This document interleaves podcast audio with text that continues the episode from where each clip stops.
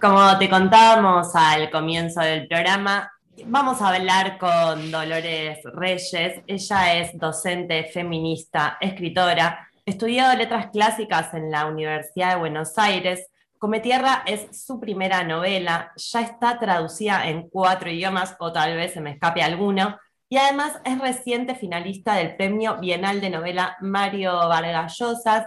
Es, eh, vamos a decirlo ahora, hoy es martes, pero esto lo vamos a estar escuchando el jueves, así que lo, lo, van a escuchar nuestro yo del futuro y vamos a saludar a la Dolores del presente y la vamos a escuchar en el futuro el jueves. ¿Cómo estás, Dolores? Hola, ¿cómo están chicos? Muy bien. Podríamos haber elegido un show del futuro, no sé, post-pandémico también. Por ahora nos podemos permitir dos días de diferencia. Podemos, esos ejercicios de la imaginación, me los imagino saludables, ¿no? Como imaginar algo que no es este presente, martes o jueves, es muy parecido, ¿eh? es, como les avisamos. Que, es más, el sábado va a ser igual. Bueno, perdón, sigamos con este arrebato de optimismo. Yo estuve, yo hoy estuve en mediodía pensando que era miércoles, hasta que uno de mis hijos me, recordó que es martes hoy, así que... Qué cosa cuando pasa eso, es terrible, que encima decís, bueno, por suerte no me olvidé nada, ¿no? Como no me pasó, no se me pasó nada importante. Pero bueno, estamos haciendo esta entrevista un martes porque el jueves tenés que dar clases y nos disculparás nuestra intromisión, pero queremos saber clases de qué tenés que dar. Ah, no, el jueves tengo taller de escritura. Eh, tengo grupos de, escritura, justamente. Estás dando talleres literarios, entonces queríamos saber un claro, sí, sí. qué te encontrás en esos talleres, cómo es la experiencia y también cómo es esa experiencia virtual, ¿no? De dar esos talleres. Para mí es una experiencia hermosa y en este momento es una suerte de oasis, porque bueno, es un espacio de desarrollo personal y es, muy difícil ahora en pandemia poder sostener esos espacios. Eh, es un espacio, yo creo que también te conecta, sobre todo si te gusta mucho leer y escribir, bueno, con eso que en realidad sos más profundamente, ¿no? Eh, la verdad que yo vengo dando talleres hace mucho, muchos tiempo, al menos para mí me parece que es un montón, cuatro, cinco años. Sí. De hecho, tengo muchos talleristas que me siguen desde esa época y hay algunos, obviamente, que son de ahora nuevitos, pero mm, es, es un espacio muy lindo, pese a la pandemia, ¿no? Siempre lo hacíamos presencial y, y ahora hace un año que estamos virtuales pero pese a todo logramos darle la calidez necesaria y el trabajo necesario, ¿no? Para que nos sirva a todos. Durante la cuarentena del año pasado estuviste dando un taller de lectura y producción de diarios de escritores y escritoras, ¿no? Eh, y también publicaste cuatro episodios de una especie de diario pandémico en el marco de una propuesta del CCK con la convocatoria de Liliana Viola. ¿Cómo fue esa experiencia, tanto del taller como de esa escritura de estos, de estos episodios pandémicos? Bueno, el de diarios lo fuimos, eh, bueno, primero que fue muy lindo, ¿no? También te sentís acompañado como cuando estás leyendo un diario íntimo de un escritor, es como que hay algo de compañía virtual en, en esa práctica, ¿no? Uno se mete al diario de otro como una suerte de vida o autobiografía ahí metida en ese formato diario. Entonces es, es algo muy íntimo, ¿no? Una, una, suerte de vínculo virtual con alguien que estás acompañando día a día. Y eso en pandemia hace muy bien. Además, los diarios de escritores siempre tienen la particularidad, bueno, de esto, de, acercarte a, las prácticas de escritura. Entonces ahí uno toma cosas o incluso comparte cosas en el sentido de que corrobora que, bueno, esto no te está pasando a vos solo. Es una experiencia muy linda acercarte a los diarios de otros escritores. Eso por un lado. Y después los diarios del CCK, la verdad, fue una, una experiencia absolutamente intensa, única y particular porque el año pasado, bueno, yo tenía con esto de Comer Tierra muchos, muchos viajes, muchas presentaciones afuera, me estaba yendo a New Orleans porque me habían invitado a la Universidad de Tulane a hacer un proyecto de investigación. Eh, de ahí tenía que ir a Dallas, bueno, tenía que ir a la semana Negra de Gijón, que Tierra estaba nominada también como mejor primera novela negra de género negro. Y así un montón de, cosas, incluyendo la FIL de Guadalajara, que nos íbamos a ver en diciembre con Camila Sosa Villaga allá en, en México. Todo eso se cayó absolutamente. Entonces, los primeros, el primer mes, sobre todo, estaba muy desacomodada, absolutamente desacomodada esto era inédito además, nos decían que nos iban a encerrar un mes o dos y parecía como que se acababa el mundo, llevamos un año, imagínate. Pero bueno, en ese momento era muy difícil concentrarte para leer o para escribir, era muy difícil. Y esta propuesta de Liliana Viena me encantó, además fue mi oportunidad de trabajar con ella como editora por primera vez, que es una grosa absoluta, yo sigo mucho lo que hace. Y bueno, creo que resultó bastante bien porque, bueno, tuve muchas devoluciones de esos diarios y a mí, más allá del resultado, me sirvieron para volver a la escritura.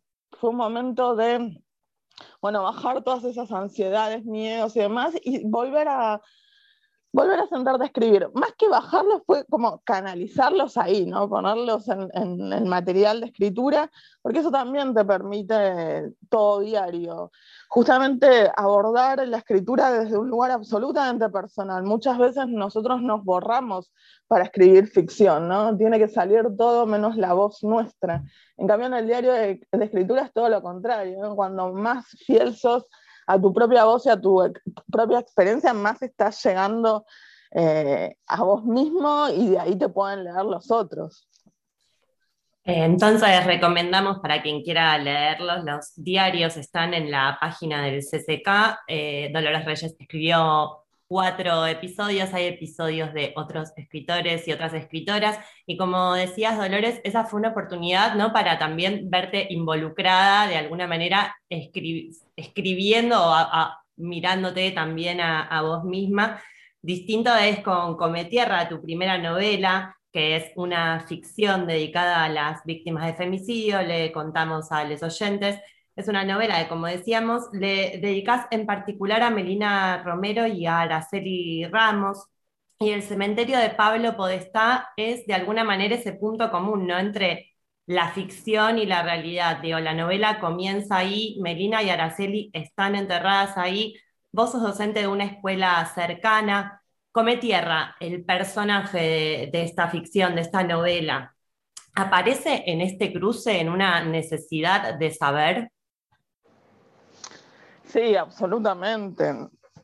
Yo creo que a la hora de sentarte a escribir, eh, pones ahí en juego inconscientemente, bueno, estas tus necesidades, tus obsesiones, tu mirada, todo aquello que te está problematizando, pero profundamente y no pudiste cerrar. Y eso, por supuesto, me pasó a la hora de empezar a escribir Come Tierra, que fue como un fogonazo ahí, una, una suerte de aparición de una nena muy chiquita sentada sobre la tierra de un cementerio, justamente comiendo tierra. Y de ahí sí empieza el trabajo, ¿no? Empieza esto de tratar de poner una imagen así por escrito, el tratar de hacerla muy llegadera desde lo emocional, el tratar de, bueno, pensar qué está pasando, qué le está pasando a esa nena con comer tierra de un lugar tan particular que está necesariamente en contacto con, con otros cuerpos y con cuerpos de, de personas que ya no están. Una aparición eh, elocuente, ¿no? Esa imagen que se te presentó eh, para, dar después de forma a lo, que, lo que fue la novela, la verdad.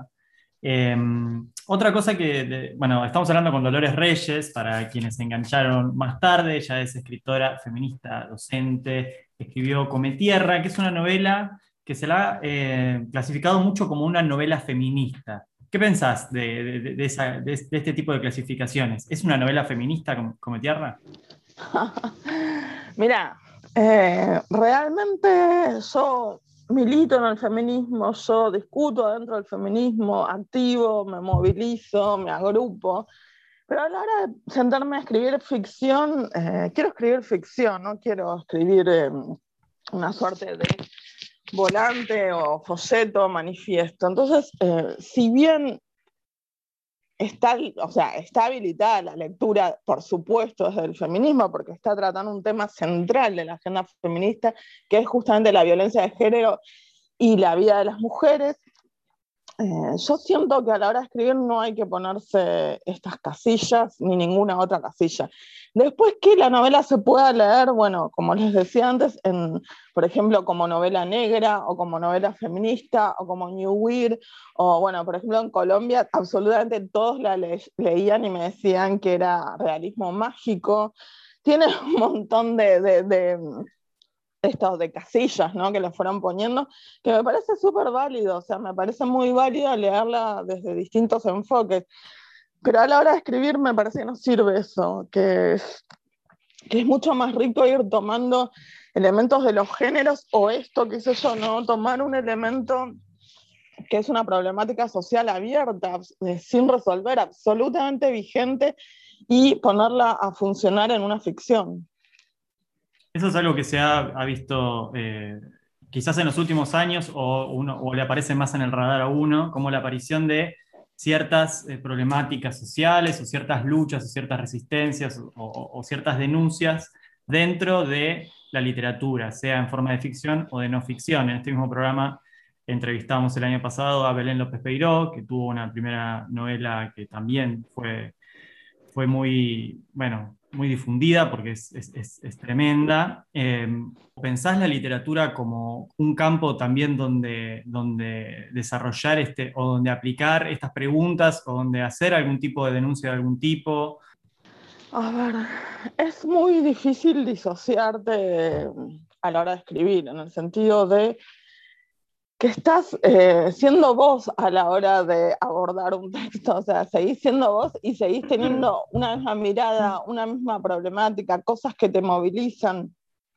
Ahora, eh, la literatura absolutamente direccionada hacia, bueno, voy a hacer una novela por el problema de las tierras en el sur. Yo creo que esto no funciona de esa forma.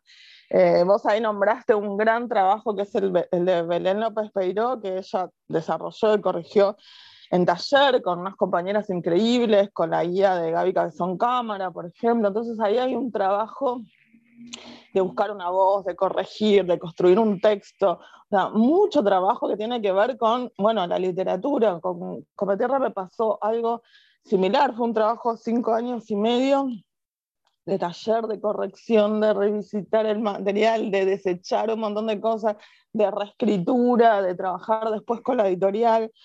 Eh, y me parece que a la hora de, de escribir hay que ser absolutamente genuino con la voz de los personajes. Yo elegí personajes muy particulares y de alguna forma, cuando me pasó esto con, con Cometierra, sobre todo con la protagonista, bueno, justamente lo que empecé a tratar de, de, hacer ahí en el texto es que se borrase absolutamente mi voz y que la que surja ahí es la voz de ella, ¿no? Ella tiene que resolver y con sus propios recursos un montón de problemas y cuestiones que los organismos del Estado adentro de la novela, con todos los recursos que tienen, bueno, no están resolviendo, ¿no? Porque ¿cuál es la desesperación de un familiar o de un ser querido cuando llega a una vidente con urbana, adolescente, que es huérfana, que no va a la escuela? Bueno, ¿cuál es esa desesperación para llegar hasta ahí a preguntarle con una botella con tierra?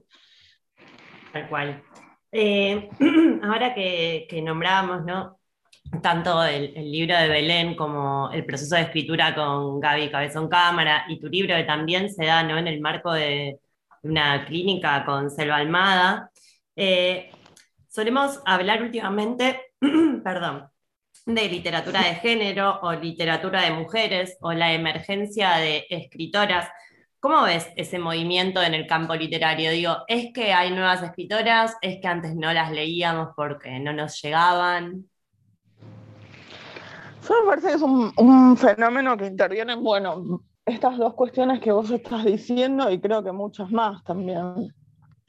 Eh, la el primer bestseller argentino fue escrito por una mujer y se llamaba Estela y fue escrito con el nombre, o sea, con un nombre de hombre. Toda ah. esta mujer que era, bueno, se llamaba Emma y demás, eh, era una mujer con muchos recursos, pero que estaba obligada a escribir sus novelas, sus libros con un hombre, o un seudónimo hombre, porque justamente estaba mal visto para las mujeres escribir.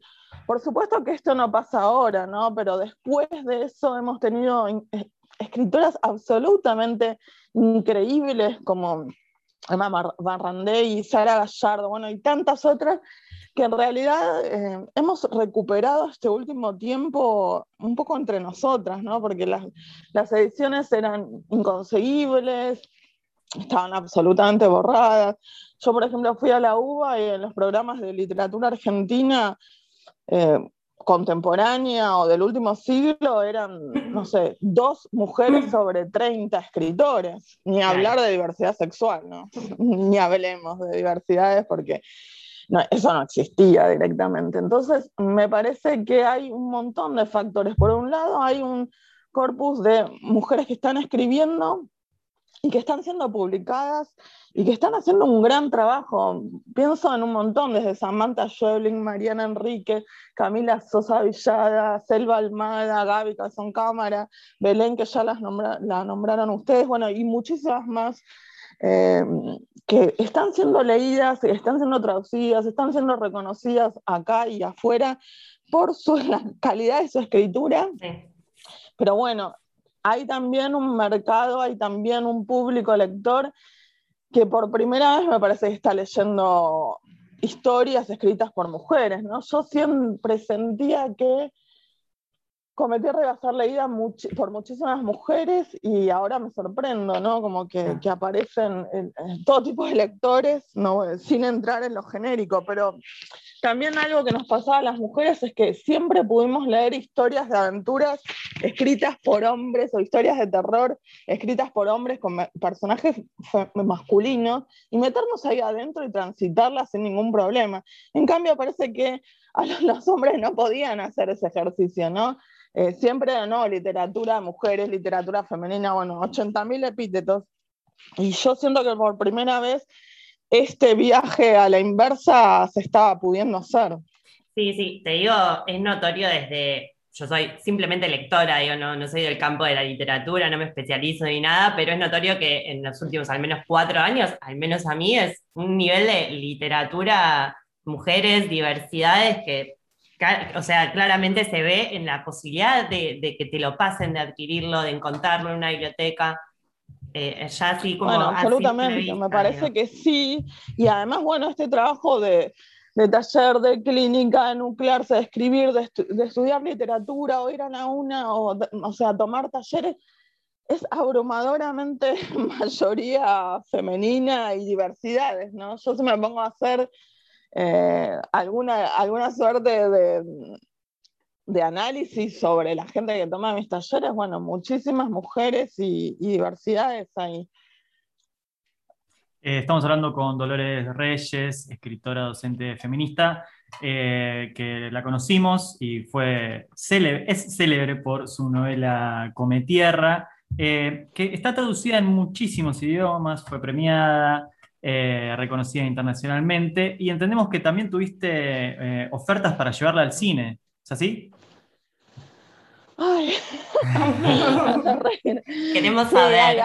hay, algo de audiovisuales, lo que pasa es que yo no puedo decirlo. Hasta que ah. no lo digan las productoras, hay algo de eso ahí, pero yo tengo confidencialidad, no puedo decir nada, lo cual me cuesta un montón porque me preguntan todo el tiempo y yo también, es como que a veces estoy súper emocionada, me ah. llaman y me cuentan cosas, pero no puedo, hasta que ellos no anuncien, yo no puedo contar. Ojalá que sea una cosa que nos huele la cabeza a todos. Yo creo que tienen todo ahí eh, dado para que esto sea así, pero bueno. Eh, Lo es escribir el libro, veremos qué hacen ahí en el terreno audiovisual. Bueno, pero ya más o menos eh, como que hay una respuesta. Sí, sí, algo está pasando. hay algo, ahí, cositas. Yo lo que pasa es, vuelvo a decir, no, realmente no puedo contar. está bien, no hay. No vamos a insistir. Eh, decíamos de todo el reconocimiento que tuvo Come Tierra, eh, que es tu primera novela, digamos, tu ópera prima. Eh, ¿Da un poco de vértigo volver a publicar después de una novela tan exitosa? ¿Estás trabajando en un libro nuevo? Todo fue muy raro, eh, todo fue muy raro. Cuando yo empecé a escribir Come Tierra no esperaba ni siquiera que se publicase. Después cuando se publicó yo esperaba que lo leyeran mis amigos, alguna que otra persona más y al que lo leyera le gustara, ya me pareció un montón. Y después empezó a pasar esto, lo de las traducciones, lo de las publicaciones afuera.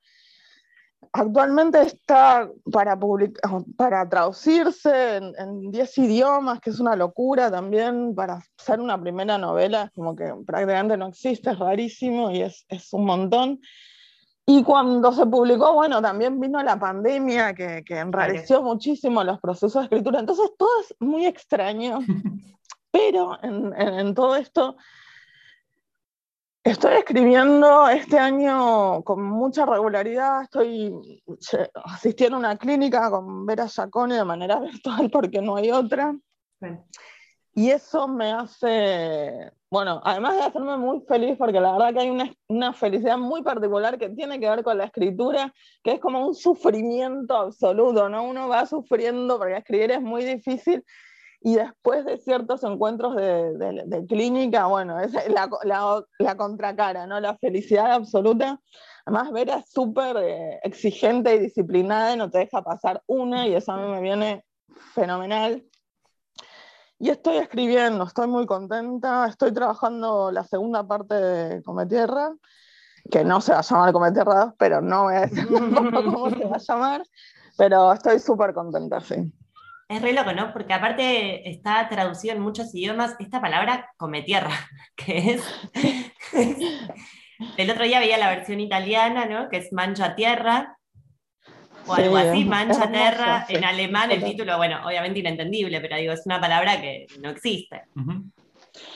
No, no, no, sí, no. Eh, a ver, es rarísimo eso también que le hayan respetado el nombre a la novela en prácticamente todas las lenguas. Es muy loco. Hay algunas que, bueno, que en realidad cerramos hace poquito los acuerdos para que se traduzcan, no sé.